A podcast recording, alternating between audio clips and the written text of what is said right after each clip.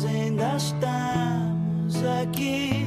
Bem-vinda, Micaela. Alô, meu querido. Se calhar hoje não é um bom dia para desligar a televisão. É um excelente dia para ela ficar assim ligada, para ver este momento que me deixa com borboletas na barriga. Ai meu Deus, eu não acredito que me vou sentar naquela cadeira.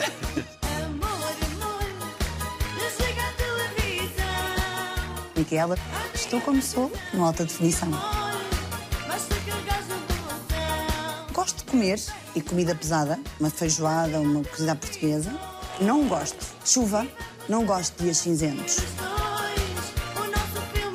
Estás a celebrar 25 anos de carreira. Mais um bocadinho. Eu digo que é mais porque eu gravei o da Choque, eu gravei uma série de coisas antes, mas conhecida pelo público. Ok, tens razão, pode ser, ficamos pelos 25, que até me dá assim um ar mais novo. No Zona da Choque foste feliz? Muito feliz. Descobri a minha adolescência, descobri que o palco era a minha vida e, acima de tudo, descobri a disciplina e grandes amigos.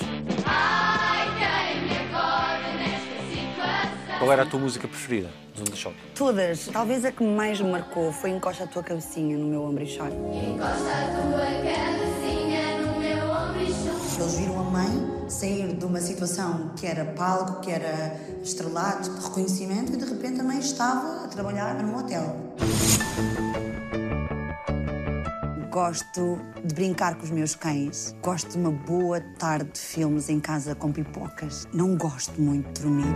There are times when I don't know where I Qual é a primeira memória que tu tens? Consegues recuar até onde? Eu consigo recuar à minha pura meninice mesmo na terra dos meus pais, em frente a uma capoeira de galinhas, com uma pá a servir de maestra para as galinhas que a minha avó tinha e a dar nome a elas todas. Muitas vezes fecho os olhos e essa memória está sempre comigo, porque eu tive uma infância e uma meninice lindíssima. No campo, três meses de férias, assim que acabava a escola, os meus pais tinham cá nos avós, porque eles trabalhavam.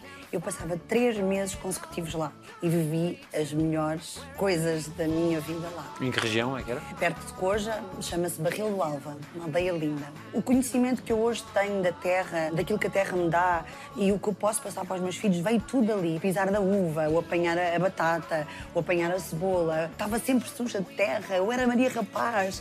Meu Deus do céu, o tempo volta para trás. E não aprontavas muito? Eu era Maria Rapaz, eu adorava uma pancadaria. Eu estava sempre pronta para defender um amigo ou amiga. E nunca tive medo, que era uma coisa impressionante. Mesmo que eles fossem grandes e musculados, eu enfrentava e tinha a mania que eu era a super mulher. Na tua cabeça ia ser o quê? O que é que tu vislumbravas? Se é que pensavas nisso? Música. Eu saía de casa, os meus pais, todos os dias para a escola a cantar. Os vizinhos diziam à minha mãe: Teresa, não é possível. Ela é o nosso despertador. Porque a música fez parte da minha vida sempre. Não te consigo explicar porquê. Não é explicável, é algo que tu sentes. Estudei, fiz o meu 12 ano, fiz tudo, mas talvez por ter conseguido que a minha vida profissional na música fosse bem sucedida muito cedo, também não me deu tempo de pensar noutras opções. Quando se começa a trabalhar tão cedo e entrar no mundo competitivo tão cedo, perde-se parte da inocência. Eu acho que não. Eu continuo muito inocente, porque eu acredito muito nas pessoas. Eu acho que o ser humano ainda tem um lado bom. E a minha inocência não quebrou porquê? Porque eu tive os meus pais sempre lá. Foram os meus companheiros, são os meus companheiros de vida. Já eu era mãe e eles andavam comigo na estrada. E então eu acho que se alguma vez eu tentasse ser algo que não tinha que ser, eles chamavam-me à terra muito rápido. E depois eu acho que também tive a sorte de nascer num seio familiar muito humilde. Minha família qualquer coisa. Eu adoro este meu lado inocente porque também me faz ser muito feliz. Também sofro. Também custa um bocadinho. Levas lambadas às vezes que andas assim um bocadinho de lado. Mas tem o seu lado positivo. Mas hoje confias menos à partida? Sim, fui aprendendo de forma mais dolorosa. Ainda vou cometendo erros. Eu devia hoje olhar com aquele ar, o que é que aquela pessoa quer de mim que não é de bom. Mas, caramba, tu também se vais a pensar sempre assim, andas sempre desconfiado. Faz uma barreira entre ti e as pessoas e eu não sei viver assim. Para a menina que está num palco e que começa a cantar para tanta gente, isso não amedronta? De todo. Eu era pespineta. Eu ainda hoje brinco com a palavra. Eu era cagaiteira mesmo. Eu adorava uns saltos, umas danças. Eu sempre encarei muito bem o público. Sempre fui muito destemida, sem medo de nada. Eu não sou aquilo que penso. Sentiste sempre o apoio dos teus? Sempre. Principalmente os pais. Os pais sempre foram aqueles que visionavam as coisas e sentavam-se comigo e conversavam muito. E isso é muito importante. E qualquer família, seja a área profissional que tu tenhas, é tão bom o diálogo. E nesse aspecto os meus pais foram incríveis, sempre me mostraram um lado bom, um lado mau. Não havia forma de falhas, nem havia forma de alguém me fazer mal, porque eu tinha ali aqueles dois pilares que estavam sempre dispostos a proteger-me. O que é que sentes que tens de um e de outro? Da mãe, tenho aquele lado mais de responsabilidade, de chamar à razão, de atenção, não vais por ali. O pai tens aquele lado de coitadinho, não, ela faz bem. Tens esta balança eh, maravilhosa que eu amo nos dois. Mas se me perguntares a quem é que eu corro primeiro para pedir conselhos, é à mãe, claro, por ser aquela mulher tão frontal que diz tudo que tem para te dizer. Mesmo que doa, a gente sabe que ela não nos quer mal. Mãe é tudo de bom.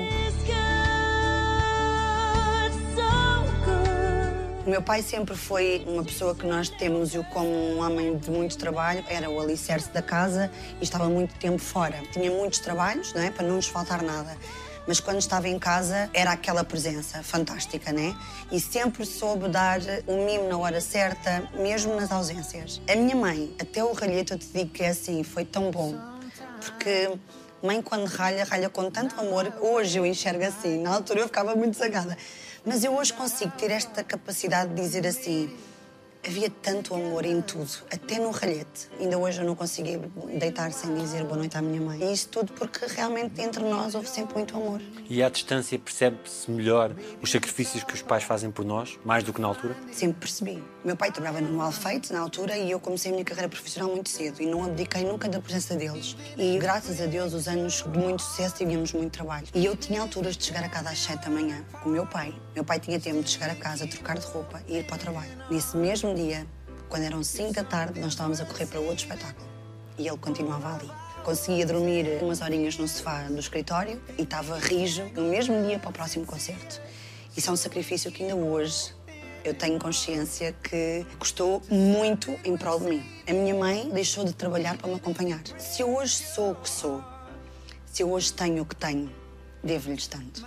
Porque eles deram-me tanto. Naqueles loucos anos 90 foi uma loucura. Mesmo. Eu acho que naquela altura as pessoas estavam com muita vontade de ouvir música. Estavam com muita vontade de outras coisas, porque nós ouvíamos muito o fado, ouvíamos muito o folclore. Era aquela música que nos entrava em casa. De repente surge um novo estilo, uma nova musicalidade, uma nova forma de estar nas festas. E foi incrível. Eu lembro-me de vender dois discos porque um podia arriscar e o outro estava lá de salvaguarda. Foi impressionante. Se estás em baixo, em baixo, em baixo também eu estou. Se estás em flashes é que te vêm à cabeça dessa loucura? Porque foi, a partir de determinada altura, várias dezenas de concertos por ano. 190 concertos em 1998. Foi tanto concerto que, na altura, eu ainda não sabia fazer muito bem a gestão de vou sair de casa, o que é que eu preciso? Preciso de tudo, achava eu, né? Uma jovem. Então, o porta-bagagens do carro era qualquer coisa que para fechar, estávamos todos lá atrás, assim, empurrar a porta. De fecharmos os olhos e dizermos assim: como é que é a minha casa? Onde é que eu tenho os pratos na cozinha? Porque já não nos lembrávamos. Porque chegávamos a ficar tipo 15 a 3 semanas fora de casa. Só ias a casa para tirar a roupa, trocar e ias embora. E há uma altura que nós estamos em Pampilhosa da Serra, o restaurante fecha só para nós, e depois de muito cansados de comer fora, a senhora da cozinha diz-nos assim: o que é que quer comer? E nós olhámos uns para os outros e dissemos: ai, massa guisada com carne, por favor. Comida do tacho. Comida de casa. Quando de repente te é retirado o teu conforto, o teu lar, e tu estás tanto tempo fora, as coisas mais pequeninas começam a fazer muito sentido e fazem tanta falta. É Portugal todo a curtir. Que loucuras te lembras de terem feito por ti? Tiravam coisas para o palco? Não? Tive uma situação na cama de fitas de Viseu. Uma lingerie de senhores eh, que me cai assim mesmo em cima do meu pé e com aquela frase que toda a gente conhece, Miquela faz meu filho, e eu era tão novinha na altura, o que é que é isso, né? Eu agarro nela, muito diplomaticamente correta, e digo ao rapaz, é melhor levar para casa que vai fazer jeito. Quando eu te queria, tu rias de mim. Nunca houve desrespeito Nunca senti da parte do público, mesmo na época com o chupa no dedo, em que eu fazia muita queima de fitas, porque depois lá está, eu acho que tu também recebes aquilo que dás, né? E a minha linguagem e a minha forma de estar em palco também não puxaria nunca para que houvesse o lado mau. Ao longo da minha trajetória, eu sempre fui muito tranquila e sempre fui muito afetuosa e muito meiga. E muitos fãs ficaram a dedo. Sim, todos eles.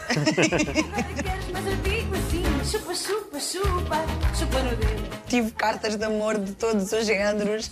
Tive desde cartas de amor de homens como cartas de amor de mulheres. Talvez este meu ar de menina loirinha, pele muito clara, o olho muito azul, sempre fez com que as pessoas olhassem para mim com ai, que fofinha, que coisa linda, nananã. Mas era tranquilo e, e depois a gente sabe que chamaríamos mais a atenção dos rapazes. Mas não havia tempo e tínhamos os pais, por isso não podíamos sair das rédeas. Disseste sim, deste-me um não, que até meteu medo. O palco era a minha vida. Já subi ao palco com febre, com a anca deslocada e fiz o meu concerto. Porque a sair de um táxi, a correr para ir para uma gravação, o senhor não percebe que eu estou ainda com uma perna dentro do táxi e avança. Mas a minha adrenalina e a minha urgência de chegar, nem sequer parei e pensei. Segui, realmente estava-me uma dor, mas eu dizia, ai, eu não posso, eu não posso. E fui, fui gravar. Cheguei a casa com dores que não me aguentava, deitei-me e disse, ai não, isto vai passar. Alentejo, concerto. Fiz o concerto. Acabava o concerto, chorava, chorava. Mais um concerto. Sentar-me na cadeira do carro, aquele tempo todo naquela posição. Choras, faz o teu concerto como se nada fosse. Acabas o concerto numa ambulância no hospital. Porque já não dava mais. Porque estava já mesmo no teu limite. E foi quando eu descubro que tenho o osso da anca deslocado. E fiz um mais um, ok, aquilo foi no táxi. Grávida, gravidíssima, de nove meses. O meu filho nasce a seis e o meu último concerto é um. E eu a dançar e a pular e as ambulâncias estacionadas nos recintos a achar é hoje que a gente a leva. E nunca na vida que eu disse, o meu filho vai nascer em casa. Uma semana antes do meu filho nascer, o meu penúltimo concerto, estou eu no camarim quase para entrar. Final de gravidez, estás sempre na casa de banho, porque é normal o peso, não é? E eu antes de entrar em palco, eu estou com uma vontade de ir à casa de banho extrema. Casa de banho não existia. Eu olho tudo à minha volta e disse, está fora de questão eu ir ali fora. Nem pensar. Então, a minha mãe lembra-se de a alguém da comissão para me trazer um balde. Eu vejo à porta do meu camarim tanta gente da comissão de festas porque achavam que o balde era porque eu estava em trabalho de parto. Então, tipo, vai nascer. E eu disse: não, meu povo, eu só quero ir à casa de banho. O rótulo Pimba chateava-te. O que me custa não é o rótulo, é o preconceito das pessoas. Isso dói um bocadinho. Porque música é música. A música é o que tu transmites da forma como a cantas. Depois, a forma como a interpretas, como te apresentas para cantar, isso são outras coisas. Mas gostava-me porquê? Porque quando eu tento depois fazer algo mais e mostrar às pessoas que a Miquela é muito mais do que um chupa no dedo ou que um desliga a televisão, Já não podes, estás vedada. isso mesmo. E é isso que te entristece depois. É isso que te faz pensar porquê? Nós somos muito mais do que isto. Amor é assim.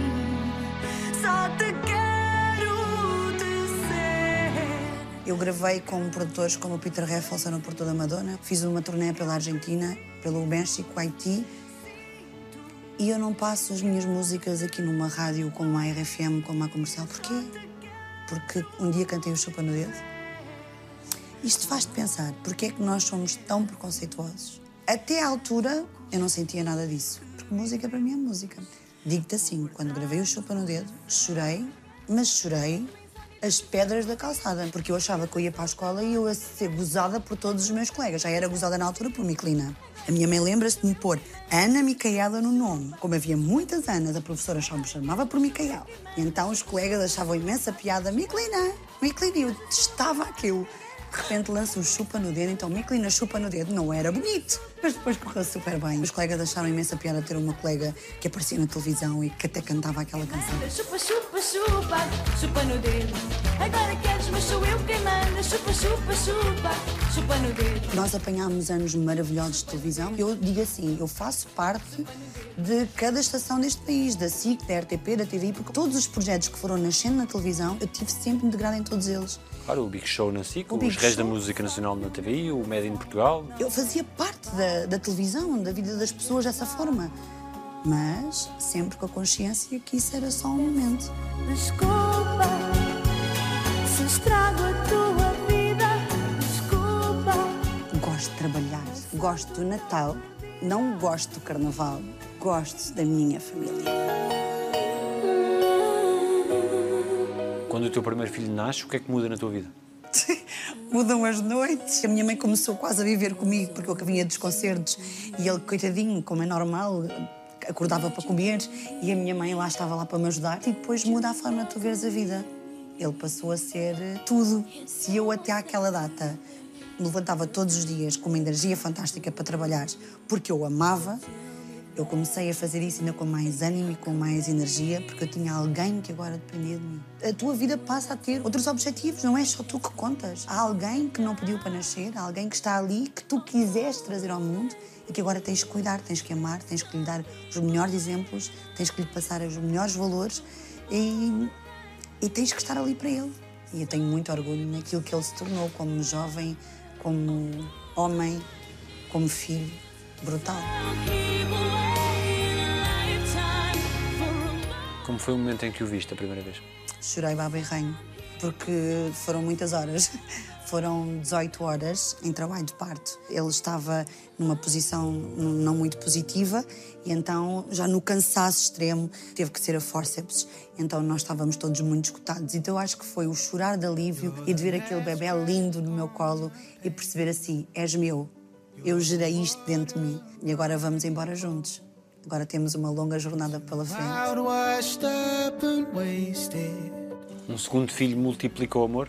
Multiplica. E o trabalho. O meu filho mais velho é a paz de alma. O mundo é lindo, não me vou chatear com nada. E tu sentava eu em qualquer lugar a brincar e ele ficava. Horas, se fosse preciso. O meu mais novo não. O mais novo é tipo mãe. Adora uma festa. Adora um agito. E é todo melodramático. É muito dramático, é tudo muito.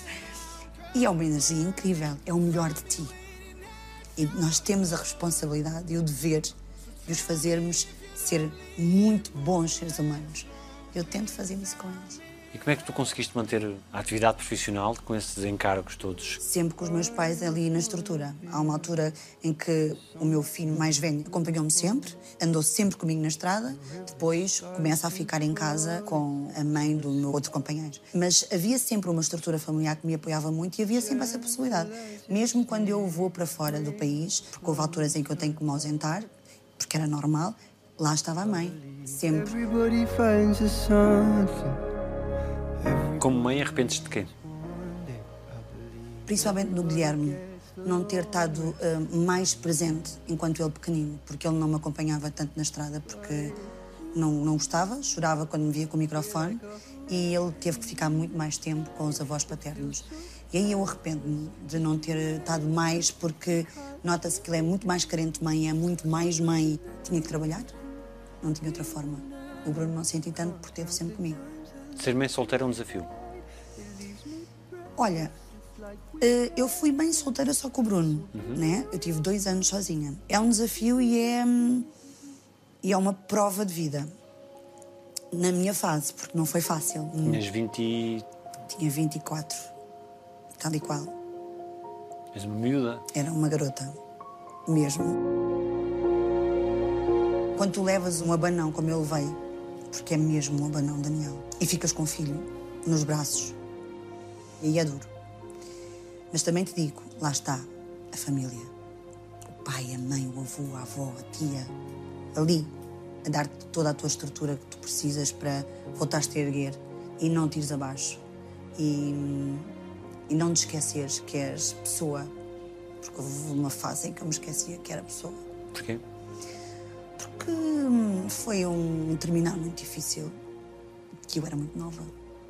Foi uma relação que eu comecei muito cedo, tinha 18, ele era muito mais velho, uma experiência de vida incrível, e eu sempre tive tendências para relações com pessoas mais velhas, em que tu confias, tu acreditas que aquela pessoa, por ter mais idade que tu, que te vai dar estabilidade, equilíbrio. De repente aquilo não existiu e ainda ficaste completamente perdida e desequilibrada financeiramente e tudo e mais alguma coisa. Mas foi bom.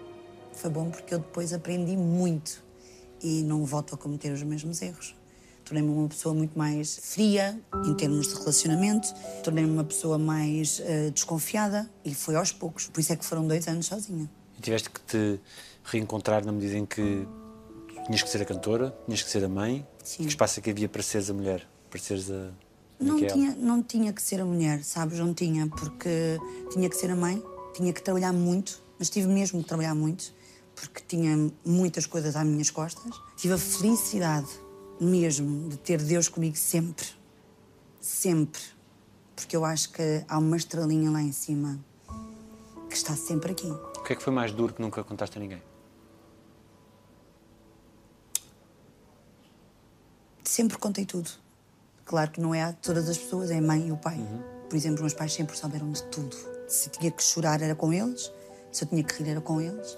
Se eu tinha que desabar e mostrar todas as minhas fraquezas, era com eles. Por isso, nada ficou por dizer, por esconder, porque sempre fui muito aberta e, porque precisava de abrir a minha dor para alguém me conseguir eh, segurar, senão ia ser difícil. O que é que se aprende com uma separação? Aprendes a, a ser mais tu própria, a confiar mais em ti, a amar-te mais. Tem que começar por te amares a ti. Sim, teve que ser. Porque a base da minha família é amor. Eu nunca tive uma separação na minha família. Tinha os melhores exemplos, não é? E tu queres para ti isso na tua vida. Queres que o casamento seja para sempre, que a tua família seja para sempre, queres eh, envelhecer com o teu parceiro de sempre, queres ter a cumplicidade com o teu parceiro. Acho que é, é o amor mais pleno, mais honesto que podes ter. E eu queria isso para mim. E então eu investi naquela relação. Mas eu investi à séria, Daniel. Tinha 18 anos e eu era uma mulher de casa e de repente falhou. Falhou tudo. A tua relação, o teu casamento com um filho e a tua vida profissional, porque estava tudo interligado. Terrível. Eu pesei 40 e poucos quilos. Não me olhava ao espelho. Terrível. Foi mesmo a autoestima que foi toda a vida. Não precisando de dar muitos pormenores, eh, foi terrível. O que é que hesitaste? O que é que queres dizer? Porque hum, foi a forma como foi. Eu sempre me considerei uma mulher lindíssima, uma mulher eh, de bem com a vida, e de repente tu ouves coisas que te diminuem como mulher, que te diminuem como pessoa, de alguém que tu confiaste a tua vida e a minha vida profissional.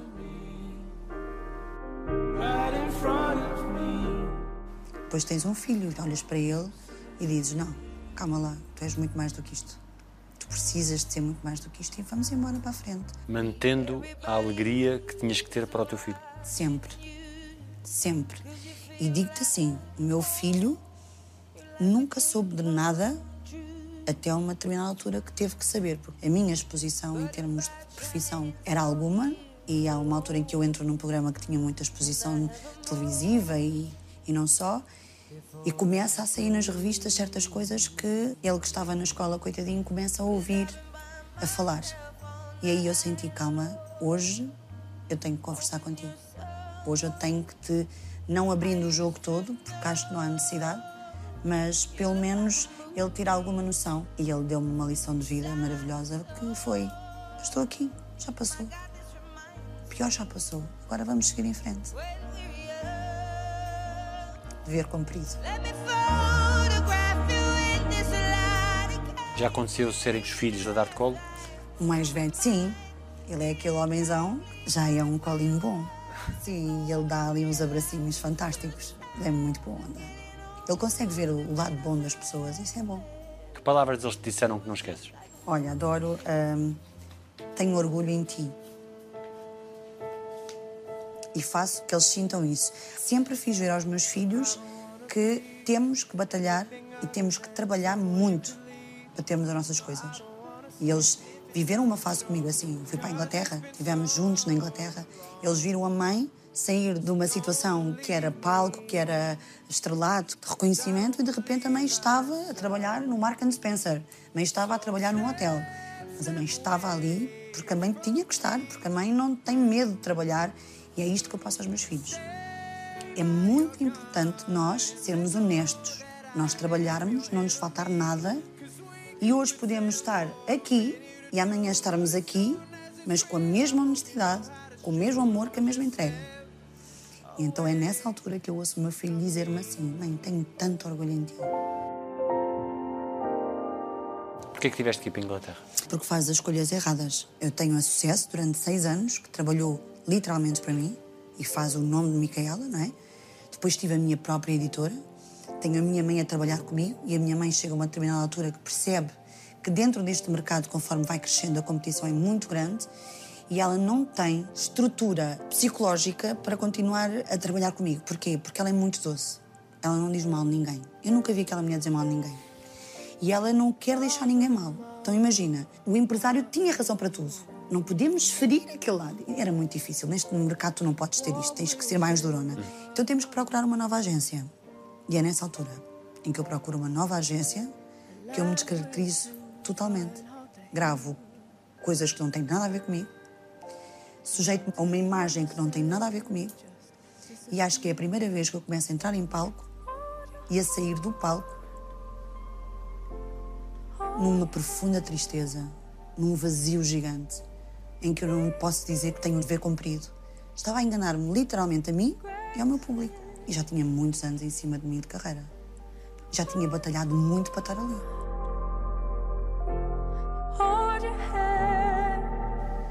Então entrei num conflito gigante, de entrar numa depressão que, hum, como eu acho que nunca quem ama a música e quem, e quem faz disto uma vida poderia chegar a esse ponto, juntamente com outras coisas que foram surgindo, não é? E então eu coincido com a minha mãe para a Inglaterra para ajudar a minha irmã e ela, tadinha, ah, há um dia que me liga e diz: Filha, vou ficar mais tempo, porque a tua irmã precisa de mim. E eu desabei. Já não estava bem, então ainda fica pior. Melhor do que a minha mãe, não há ninguém que me conheça.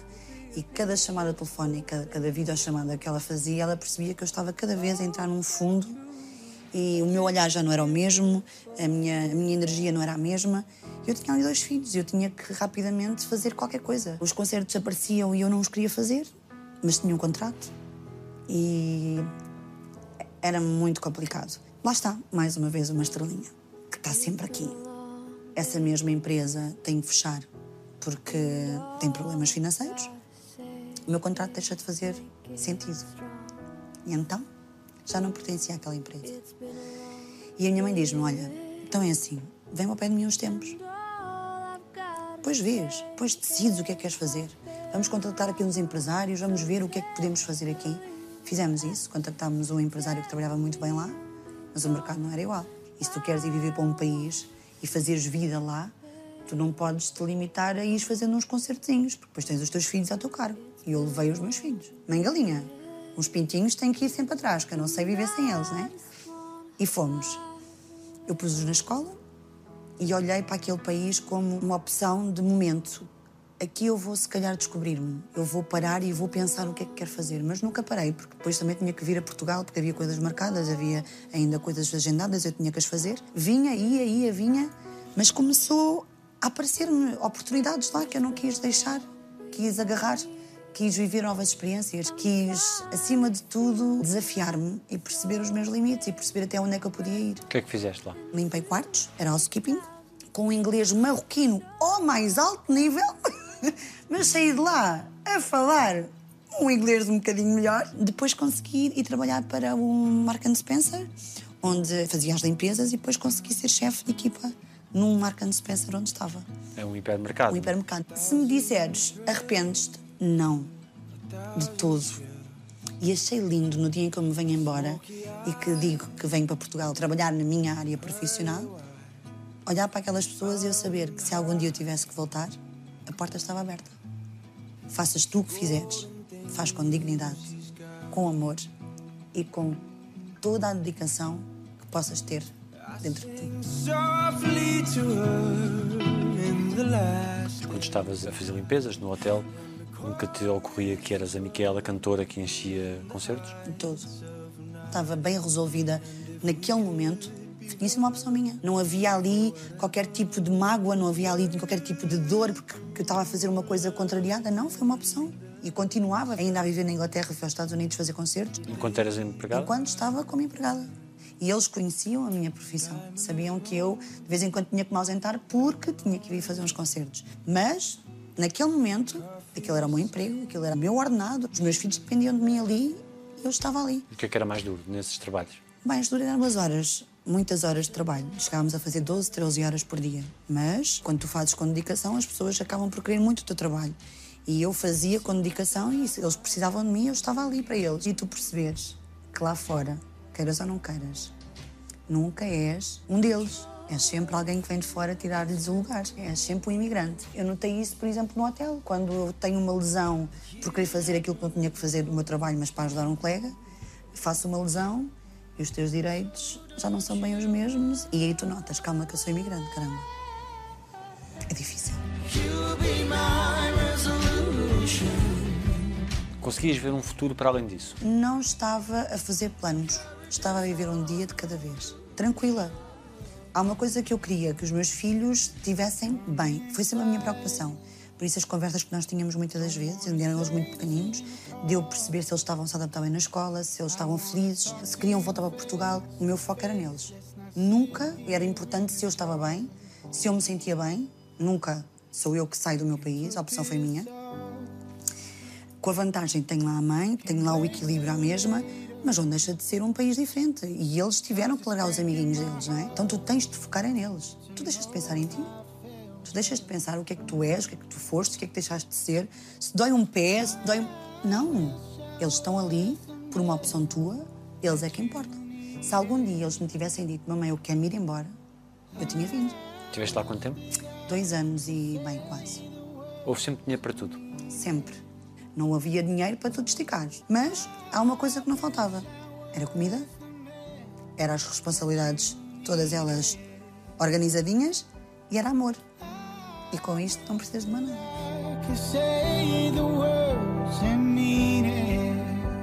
Foi noticiado que tiveste que entregar uma casa a dada Sim, altura. Tal e qual. E porquê é que eu tenho que entregar uma casa? Porque me separo, não é? E o pai do meu filho mais novo fica com a casa. Decidimos os dois que assim o aconteceria. Ele estava desempregado, não tinha capacidade para ficar com a casa, para pagar financeiramente.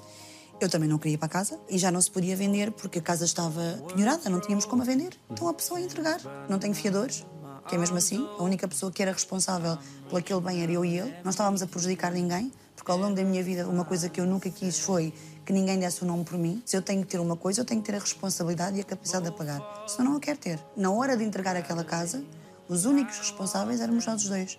E entregamos. E estamos tranquilos com isso, que é o mais importante. E como é que geriste o impacto público que depois isso gerou? Isso deixou de me fazer confusão.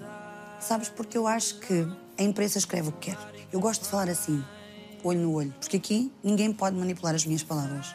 Eu estou a ser o mais clara, o mais franca. Haja consequências ou não hajam, mas esta sou eu. Mas quando tu falas com alguém que a seguir vai ter que escrever, tu sabes perfeitamente que há sempre ali o i, o ponto, a vírgula, pode ser mudada. E eu tive esse caso. Tanto é que há uma altura na minha vida que eu me fechei em copas e não quis falar para ninguém. E isto porquê? Porque eu tenho uma jornalista que no outro lado do mundo me diz assim: Eu sei que aquilo que você está a dizer é verdade, mas eu não posso escrever isto.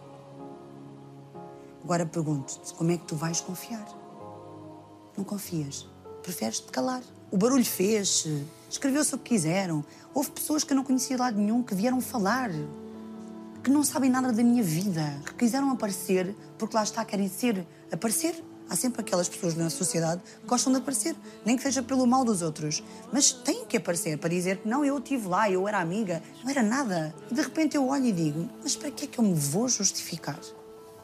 Não vai adiantar. Quando eu tiver que falar, eu vou falar, mas vou falar de forma a que não manipulem as minhas palavras. Deixou de ser importante o que a imprensa dizia. Quando tu tens a verdade contigo, é quando tu tens a tua família contigo, que acredita em ti e sabe a pessoa que tu és, e quando os teus filhos, que é quem tu deves tudo, e as, todas as explicações, estão ali para ti e dizem: Mamã, não ligues. Não precisas do resto. Porque os meus sapatos ninguém os calça. O meu caminho ninguém o faz. Mas julgar, todos julgam o caminho e os sapatos dos outros. Então tu não podes viver em função disso. Tens é que tentar ser melhor todos os dias. Esse é o meu trabalho todos os dias. Eu tento ser melhor todos os dias, fazer o melhor pelo outro todos os dias. Não preciso divulgar. Não preciso dar com o sininho a dizer eu fiz isto, eu fiz aquilo. Não. Eu faço esse trabalho comigo e comigo fica. Os outros pensam, não quero saber. Para os pedidos dos teus filhos houve sempre forma de acolher esses pedidos? Nem sempre. Faço-lhes ver que não se pode ter tudo. Os meus filhos tiveram as tecnologias muito tarde. O meu filho tem um telefone básico, porque ele agora começou a trabalhar por opção, que é outro orgulho da minha vida. Ele quis, porque ele quer ser independente, porque ele quer, quer fazer algo por ele. E eu sempre lhe disse: no dia em que tu trabalhares para ti, tu podes ter um telefone de de gama. No dia que tu trabalhares para ti, podes ter umas calças que custem 100 e tal euros. Até uns ténis de 90. Mas enquanto eu trabalhar para ti, tens aquilo que eu acho coerente. E passei sempre isto. Porque o mais importante é tu perceberes que hoje eu posso, porque eu trabalho muito para eles terem as coisas deles. As coisas que eu acho que são necessárias, que lhes fazem falta. Como os meus pais fizeram comigo, ok? Mas imagina que eu lhes falto e que eles não têm a estrutura para manter aquilo que eu lhes ofereci. Como é que eles chegam ao caminho? Então eles vão ter que batalhar para ter isso tudo. E é estes os valores que eu passo diariamente.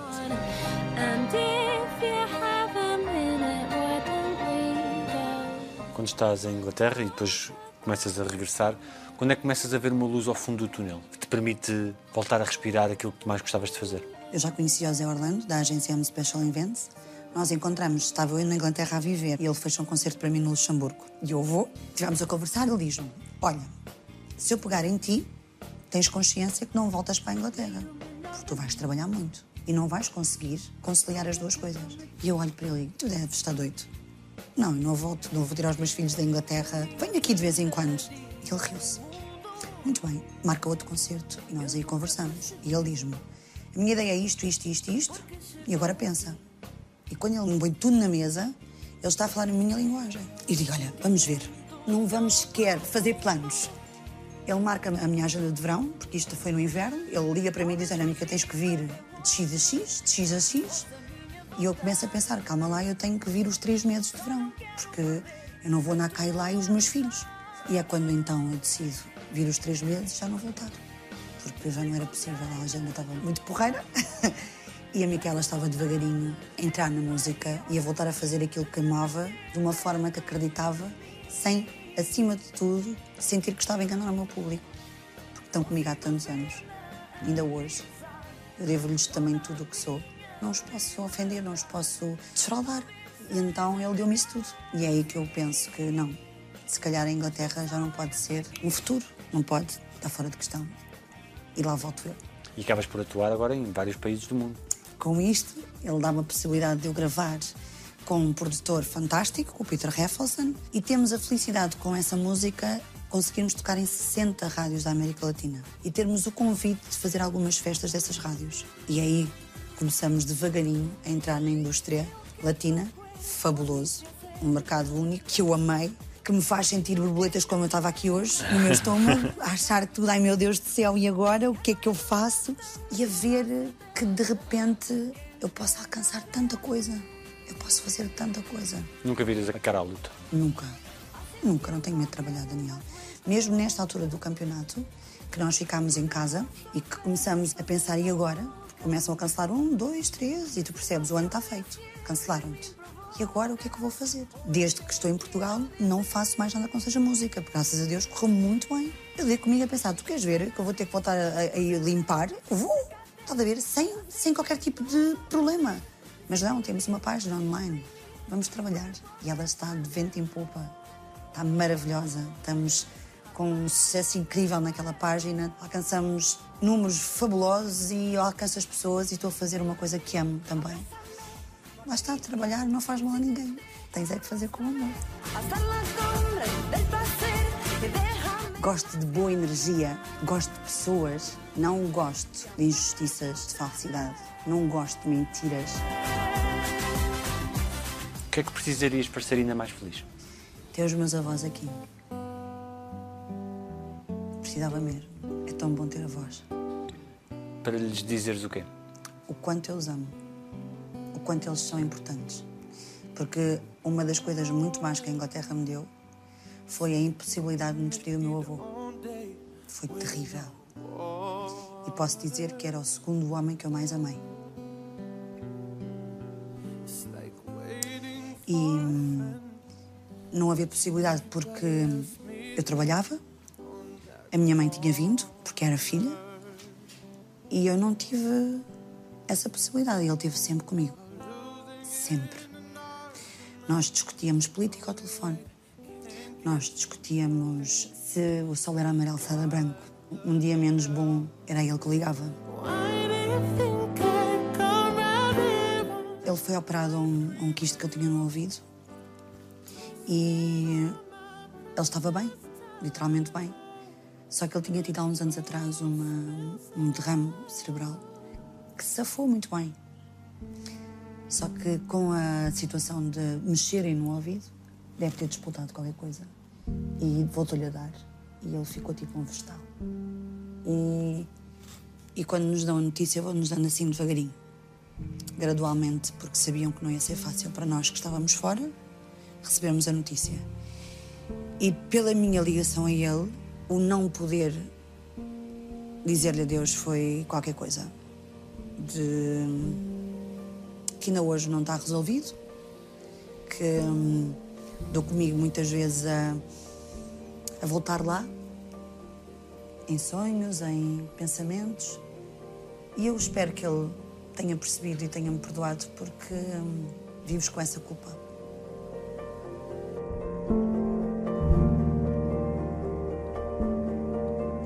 Alguém te deve um pedido de desculpas? Muita gente. Esperas que peça? Não. O que é que é fazer-te mal? É não me respeitarem como pessoa. É me diminuírem, é olharem para mim julgando-te. Aquele julgamento de tu não és capaz. É a pior coisa que podem fazer comigo. Porque eu sou capaz de tudo. Eu já provei isso. E tu pediste desculpa a todas as pessoas a quem querias pedir? Sim. Não deixo nada por dizer. Nada. É importante. Há uma amiga que diz: tu não tens filtros. Tu dizes tudo o que pensas. Porque é importante. Não convém ficares com nada guardado. Com o preço que há a pagar por isso. Sim, até posso perder uma amiga. Mas a verdadeira amiga, ou o verdadeiro amigo, é aquele que te diz na cara aquilo que tem que dizer. E então eu não perco tempo a guardar para mim aquilo que eu sei que tenho que dizer no momento. Estás zangada com alguém? Sei perdoar. Mesmo que não haja pedido de desculpas, tu perdoas em ti. Sim. É importante. Qual foi a decisão mais importante da tua vida? Acho que foi mesmo regressar da Inglaterra para cá. Foi mesmo muito importante. A que ano voltarias, se pudesses? Ai, à minha infância, Daniel. Vá, a 1990. Tão bom. Tão bom. Ausências de responsabilidades, nada, só Sim, ser feliz. criança. Quantas vezes a brincadeira dizia à minha mãe: deixa-me voltar para a tua barriga, porque é tão bom. E digo aos meus filhos: vocês não sabem o quanto é bom ser criança. Quanto é bom vocês serem só crianças. Não terem que pensar em nada. Eu poder pensar para vocês. Qual é o momento mais marcante da tua infância? Talvez a perca do meu primeiro avô, porque eu era muito ligada a eles, passava as minhas férias e quando o perco foi muito difícil. Eu devia ter os meus 10 anos, 10, 11 anos. Ele era muito presente mesmo, porque imagina, eu estava três meses com ele de verão e ele de inverno passava o tempo na casa dos meus pais. Então havia um laço muito forte. De resto, acho que não tive assim mais nenhuma coisa que me marcasse pelo lado negativo. Gosto de uma boa caipirinha à beira-mar. Gosto de viajar de férias. Gosto de música. Qual foi a melhor coisa que disseram sobre ti? Ainda hoje eu ouço que sou uma pessoa extremamente meiga, que sou eh, divertida. Tudo isso é bom. Tudo o que possam dizer, até o mal que possam dizer de ti, é bom ouvir. Faz-te crescer. Mas eu acho que é mesmo isso. É eu ser, quando me dizem que você é um doce. É bom reconhecer isso. E preparada para um dia ser avó? Não? Ainda não, ainda não. Calma, ainda nem estou preparada para que eles tenham namoradas e comecem a dizer: mãe, não venho ficar a casa. Ah, ele, 18 anos e ainda não tem namorado. Tem, tem namorada, mas ainda não, vai, ainda não diz que vai, não vai ficar a casa. Espera lá. Tipo, filho, onde é que estás? À tua casa. À minha casa, não é? filho, estás aonde? Mãe, então, hoje era o dia de ficar um bocadinho mais tempo com a namorada. E tu dizes: Fogo, já não te vejo há não sei quanto tempo, como deve ser. Aí tu pensas: Oh, meu filho está a voar. Porque ele agora optou por ser estudante trabalhador, não é? vemos-nos menos tempo. Se eles chegam e dão-te um abraço e tu sentes aquele conforto e aquele amor verdadeiro e aquela, aquela sensação de ai, está aqui, é meu. E de agora ele de repente já não dá tantos abraços, já não tem tanto tempo para mim e até tem uma namorada e um dia destes diz-me hoje eu não venho dormir a casa. Não sei se estou preparada. Tenho que me preparar. Com calma, com calma. Eles nasceram e vieram ao mundo para isso, não é? O que é que dizem os teus olhos? Amor. Obrigado. Deus te abençoe. Foi fácil, pensei que ia ser pior. Meu rico menino. Não, tranquilo, tranquilo. Tão bom, tão bom. Obrigado. Obrigado, meu, meu anjo. Obrigada mesmo. Cinco estrelas. É coisa linda. Os homens e as gerações, as horas